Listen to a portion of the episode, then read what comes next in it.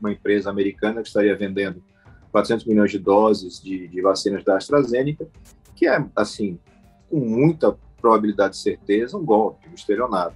Só que o estelionatário encontrou um corrupto e esse corrupto pediu propina em cima da venda que faria para o estelionatário. Quer dizer, é, é uma coisa. descreve bem o método desse governo.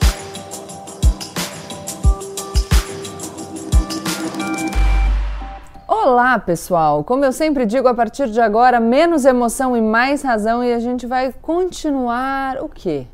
A nossa série de entrevistas, não estou falando de GPS político, dessa vez estou falando dessa minissérie de entrevistas que eu estou fazendo sobre a CPI da pandemia. A gente já conversou com o senador Randolfo Rodrigues e dessa vez eu aproveitei também a gravação do GPS para conversar com um senador que tem chamado bastante atenção nessa CPI, que é o senador Alessandro Vieira. Seja bem-vindo, senador. Obrigado, Gabriela. Estou aqui à Muito disposição. Muito obrigada, agradeço muito a presença do senhor. No GPS eu trato os senadores por você, que a gente fica mais íntimo, mas nas entrevistas agora eu volto para o senhor. O senhor tem chamado muita atenção nessa CPI da pandemia. Eu aqui no canal falo o tempo todo como é importante que a gente tenha observância de algum critério técnico na condução dos trabalhos, porque a CPI está lá para fazer uma investigação e levar elementos para que o Ministério Público possa promover as devidas responsabilizações. E aí, o que eu, a primeira, minha primeira pergunta para o senhor é: Existe um paralelo entre o Alessandro Vieira, delegado da Polícia Civil por 17 anos, e o Alessandro Vieira, senador, que sabe ali como conduzir os trabalhos e entende o que é coletar elementos numa investigação? Sim, a, experiência ajuda muito, a experiência e o preparo técnico. Né? A CPI é uma parte do trabalho de um parlamentar. O parlamentar está ali para legislar e para fiscalizar. E para fiscalizar, a ferramenta mais forte que você tem é uma CPI. Foi por isso que a gente brigou tanto para ter essa CPI de pé, teve que ir ao Supremo para que ela estivesse instalada, e ajuda, sim, ajuda a fazer as inquirições e ajuda também na, na produção dos documentos que uma CPI tem que ter ao final. Aliás, falando dos documentos, eu vou citar aqui uma fala sua no Twitter. O senhor postou uh, sobre a importância de ter foco na análise de dados. E aí o senhor, nesse, nesse tweet, diz o seguinte, que tem, a CPI, claro, tem um impacto midiático, um impacto político, mas que é preciso que se mantenha o foco nessas questões técnicas. Eu falo muito sobre isso aqui no canal, que às vezes aquilo que lacra nas redes sociais não é aquilo que vai funcionar para garantir a responsabilização, por exemplo, na esfera criminal. Explico para o pessoal que está assistindo, mas no direito penal a gente precisa de uma adequação muito direitinho entre aquilo que acontece no mundo real e o que está previsto na norma abstratamente. Eu falo que é aquele, aquela brincadeira de criança, né, que tem que encaixar direitinho no buraco. O senhor acha que falta, é, às, vezes, às vezes, que existe um, uma perda desse foco e que, e que esse cuidado com uma assistência técnica poderia ser melhor elaborado para a elaboração de perguntas na CPI? Como que o senhor enxerga isso? O que acontece é que a maior parte dos parlamentares não tem formação, seja na área de direito, muito menos na área de investigação, e nem sempre as equipes que são escolhidas são as equipes mais adequadas. Então, a CPI levou um, um primeiro momento de maior dificuldade, Hoje eu posso dizer que a equipe técnica que está apoiando, ela é muito qualificada, mas ainda é muito pequena, e isso impacta diretamente na atuação do parlamentar. E, além disso, você tem um desafio de convencer o parlamentar que não é hora de fazer o discurso. Né? É um, político comum, ele, ele vê o microfone, audiência nacional, 15 minutos, ele vai falar os 15 minutos, vai pedir mais 5 para concluir. E não vai fazer pergunta nenhuma. A gente ainda vê isso acontecendo um pouco. É, é um prejuízo para a investigação. Um interrogatório feito por 20 pessoas, por 30 pessoas, não é um bom interrogatório. Mas é o que a gente tem democraticamente para fazer. E, e eu, eu, tenho que fazer o registro. A maior parte dos colegas vem se esforçando para melhorar. A gente vê isso claramente, que a turma está tentando preparar mais o material. É, quando eu falo da análise de dados, a gente já aprovou uma série de quebras, uma série de requisições de documentos. Foi através da análise de dados que a gente pôde provar que o governo negligenciou toda a negociação com a Pfizer e, ao mesmo tempo, acelerou uma Covaxin da vida. É, isso tudo é documento. A fala fica muito legal para as redes sociais, para sua, enfim, para sua campanha política, mas o que vai resolver são documentos e provas que a gente está juntando e que serão suficientes para um bom relatório. Às vezes, usar então aqueles 15 minutos para fazer o discurso no microfone pode prejudicar o resultado da investigação, que acho que é o que o público está esperando dessa CPI, né? Porque se você deixa de fazer pergunta, chega no final, alguns políticos podem ter a sua visibilidade aumentada, mas os elementos ali vão faltar, é isso? Exatamente. Você, O ideal é que você consiga aproveitar o depoimento para extrair alguma informação que você não tem ainda. Né? Você ficar só rebatendo as mesmas coisas, fazendo frases longas para, enfim, aproveitamento posterior, é, para investigação não funciona. Mas, assim, a gente tem que entender que é um cenário político, uma comissão parlamentar de inquérito, não é uma delegacia. Então, a gente tem que estar nesse equilíbrio, e acho que meu papel ajuda um pouco a puxar para esse lado mais técnico, mais metódico de uma investigação e deixar a turma do, do, da política, enfim, ocupando o espaço que acha que deve ocupar. Então, eu vou aproveitar o senhor aqui para a gente falar dessa questão mais técnica. É, o que está acontecendo nessa CPI? Já dizendo para as pessoas que a gente está gravando essa entrevista na sexta-feira, dia 2 de julho, porque ela vai ao ar alguns dias depois disso. Mas a gente viu então a negligência na resposta aos e-mails da Pfizer, toda a investigação sobre a promoção de um remédio que não funciona para o coronavírus, eh, as ações contrariando as orientações dos profissionais de saúde em relação ao isolamento, mas aí apareceu a Covaxin e depois apareceu ontem ainda uma outra história envolvendo uma outra vacina, esse um dólar em cima de cada dose. O senhor consegue contar para a gente, assim, em termos gerais, é claro, sem especificidades, mas em que pé que a gente está agora? E um pouco sobre essas linhas paralelas de investigação, até para que falei, fiz uma ressalva esses dias no meu canal, que é tomar cuidado para que o assunto que surge depois não se torne o único assunto, né? Porque existia, existiam outras coisas acontecendo ali, a gente corre o risco de pegar só um assunto e deixar todo o resto para trás. É, esse, esse é o grande desafio da CPI, manter o foco. É, o que acontece hoje, documentado? A gente já comprovou a negligência do governo, a gente já comprovou uma escolha política clara, deliberada, no sentido de não comprar vacinas, no sentido de defender medidas que, evidentemente, não funcionam para combater a pandemia.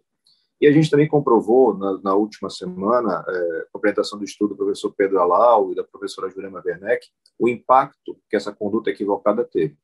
Se o Brasil tivesse se portado da mesma forma que os outros países, ou seja, se a gente tivesse a mortalidade na média mundial, a gente teria 375 mil mortos a menos. É uma coisa absurda. É uma coisa assim de um tamanho, é, é, enfim, difícil de descrever em palavras.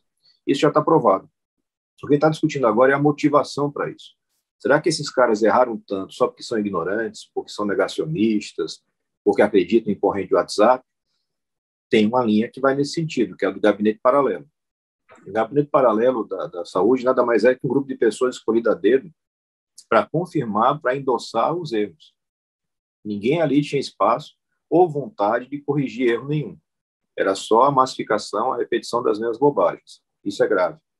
Mas surge uma outra linha, que é da possibilidade de gente aproveitando essa inércia para tentar ganhar dinheiro. E aí você tem a negociação com a Covaxin, é a negociação extremamente complicada, nebulosa, a gente não encontra justificativa para tudo isso, mas é preciso avançar mais para ter prova se teve corrupção mesmo.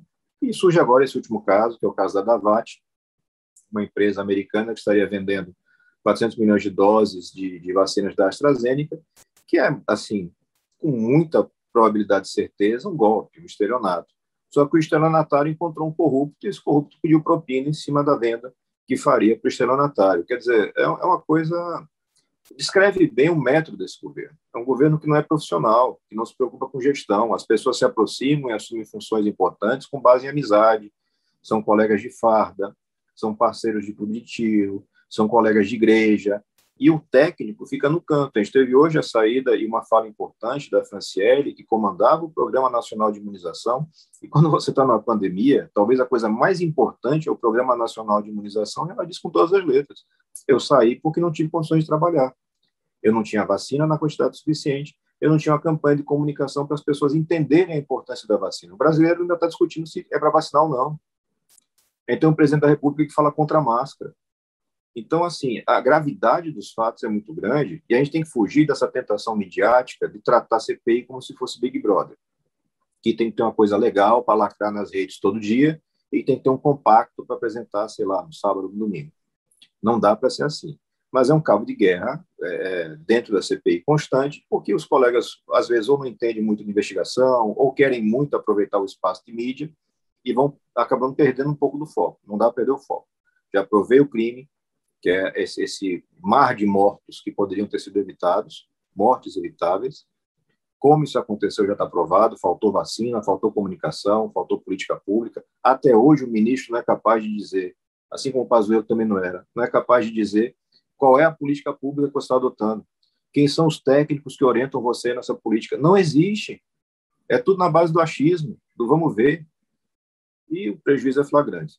É, acho que é importante cuidar da questão da corrupção. Sempre achei, e não vou deixar de achar nunca mas tenha compreensão e comunique para as pessoas. A CPI tem limite de tempo e limite de ferramentas.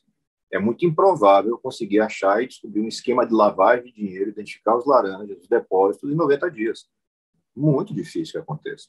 Mas eu vou ter os indícios fortíssimos e vou forçar o Ministério Público a trabalhar, porque tem também esse problema no Brasil. Tem um PGR que se porta como se fosse assessor do presidente, como se fosse um candidato à vaga no Supremo e que hoje instalou um, um, um inquérito para apurar a prevaricação do presidente da República só porque foi determinado pelo Supremo Tribunal Federal.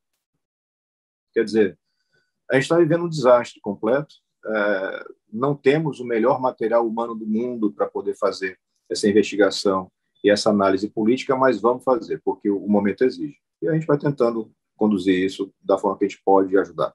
Quais são os, os, resultados que o senhor vê para essa comissão parlamentar de inquérito, senador? E se o senhor puder mencionar alguns tipos penais para o pessoal se situar, por favor. A gente fez, a gente teve cuidado, eh, foi um requerimento meu de aprovar a criação de uma comissão de juristas, é, comandada pelo professor Miguel Reale, para poder justamente fazer o enquadramento com o melhor embasamento possível e um pouco isento dessa contaminação política, que evidentemente existe na CPI. É, eu não vejo a, a, palavra que ficou na moda, que é o genocídio, eu não vejo cometimento de genocídio, mas é, é o crime contra a saúde pública, o crime de epidemia, é muito provável. Você tem prevaricação, você tem é, talvez a questão criminosa ligada à corrupção ali presente, é, e uma série de crimes de responsabilidade também muito claros. Ao final do processo, a gente vai ter um relatório com provas, com fatos e com enquadramentos bastante graves. Mas eu lembro sempre, a CPI não prende ninguém, a CPI não condena ninguém e nem faz impeachment. Quem faz isso são outros órgãos. O que a CPI faz é dar energia política para essa apuração. Então, ninguém jamais ia ter acesso à inércia na negociação da Pfizer se não existisse CPI. Ninguém ia saber disso.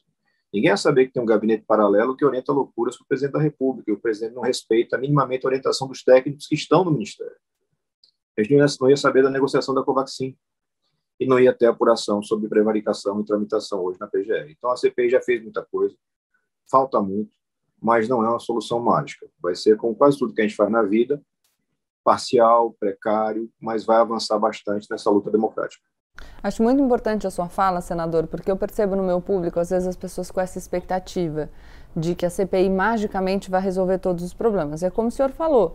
Então, a, CPI reúne ali alguns elementos. A gente acabou de ter notícia de um super pedido de impeachment, mas isso tem que ser avaliado pelo presidente da Câmara dos Deputados. E ainda que o presidente decida por dar andamento a esse pedido, ele precisa ter os votos necessários para prosseguir para julgamento no Senado. A mesma coisa acontece com a eventual responsabilização do presidente da República pela prática de crime. Isso precisa chegar na PGR, a PGR precisa dar andamento. Então, é importante para que as pessoas, o público entenda o que é trabalho dos senadores nessa CPI, o que depois deixa de ser trabalho dos senadores na CPI, porque senão corre-se o risco da gente começar a cobrar né, dos senadores algo que não é de responsabilidade dos senadores. Vou fazer mais duas perguntas só. E aproveitando que o senhor é da área do direito, a gente tem uma vaga que abriu para o Supremo Tribunal Federal agora com a aposentadoria do ministro Marco Aurélio. Quem faz a sabatina dos nomes indicados pelo presidente da República são os senadores da República. Minha pergunta para o senhor é: será que o Senado precisa exercer com um pouco mais de detalhe essa sabatina? O que, o que o senhor acha das sabatinas dos últimos anos? Se de fato os posicionamentos dos indicados têm sido questionados ou se virou mais quase que uma chancela automática dos nomes que são indicados para o Supremo? A sabatina, infelizmente, ao longo do tempo, se transformou num ato meramente formal.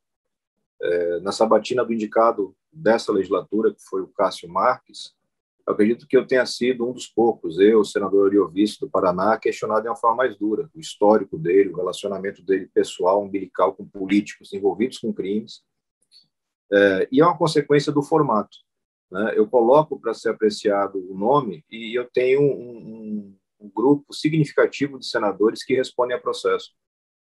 e que tem natural interesse em manter bom relacionamento. Então, quando eu faço a crítica eh, do jeito que eu faço ao, Augusto Aras, Procurador-Geral da República, eu só posso fazer porque eu sei que eu não tenho rabo preso. Porque se eu tivesse rabo preso, eu já tinha tido problemas imensos. Né? E alguns colegas, ou uma boa parte dos colegas, não pode fazer isso. Então, isso acaba contaminando todo o processo. O que, que ajuda muito? Se a imprensa e se as pessoas começam a acompanhar isso mais de perto e a cobrar. Porque mesmo o pior político que você possa imaginar, a cada quatro anos ele precisa ir na urna, ser validado novamente. E essa fiscalização incomoda. Essa fiscalização obriga o cara a trabalhar mais sério. E a gente precisa de mais seriedade. É, é, não dá para, enfim, suportar tanto tempo de, de, impunidade, de desqualificação, e como a gente não conseguiu avançar e votar as PECs para mudar o formato, estabelecer mandato, por exemplo, como é na maior parte da Europa, para não ter um cara eleito como o Cássio foi, e ele falar num julgamento, olha, eu vou ficar aqui 26 anos, não adianta reclamar. É, isso está totalmente fora do que se imagina da democracia funcional. Né? A gente tem que mudar muito, mas não me parece que seja um caminho muito fácil, porque a mão de obra para fazer isso não é a mais favorável. Mas já fica aqui então um chamado do senador Alessandro Vieira para vocês que estão assistindo para acompanharem o processo da sabatina, se interarem mais sobre isso. Não adianta só depois olhar para as decisões dos ministros do Supremo e pensar, poxa, mas eu gostaria de ter um papel mais ativo nessa escolha. Pois é, são cidadãos brasileiros que votam para a escolha do presidente da República, são cidadãos brasileiros que elegem os seus senadores. E esses dois personagens né, do nosso sistema estão ali relacionados com a escolha dos ministros do Supremo Tribunal Federal. Então dá para achar o nosso protagonismo aí nessa história. Última pergunta, num clima mais descontraído. Eu tenho visto o pessoal nas redes falando que tem um jogo ali bad cop, good cop, do senador Alessandro Vieira e da senadora Simone Tebet. Eu quero saber se é combinado ou se acontece na hora naturalmente. Tem acontecido naturalmente, mas é uma boa ideia combinar. Né? Os estilos se complementam. Né? A Simone é mais acolhedora e eu sou mais incisivo. E isso funciona, depender do, do, do depoente interrogado. É uma boa ideia fazer a combinação de forma mais ajustada com ela. Algumas coisas eu consigo fazer com outros colegas, mas não testei ainda com, com a Simone. Ótimo, senador. Muito obrigada pela sua entrevista sobre a CPI. Tenho certeza que todo mundo adorou. Agradeço muito a sua participação. Valeu, obrigado pelo espaço. Tchau, gente. É isso. Deixa o like, se inscreve no canal e compartilha o vídeo com seus amigos. Tchau, tchau.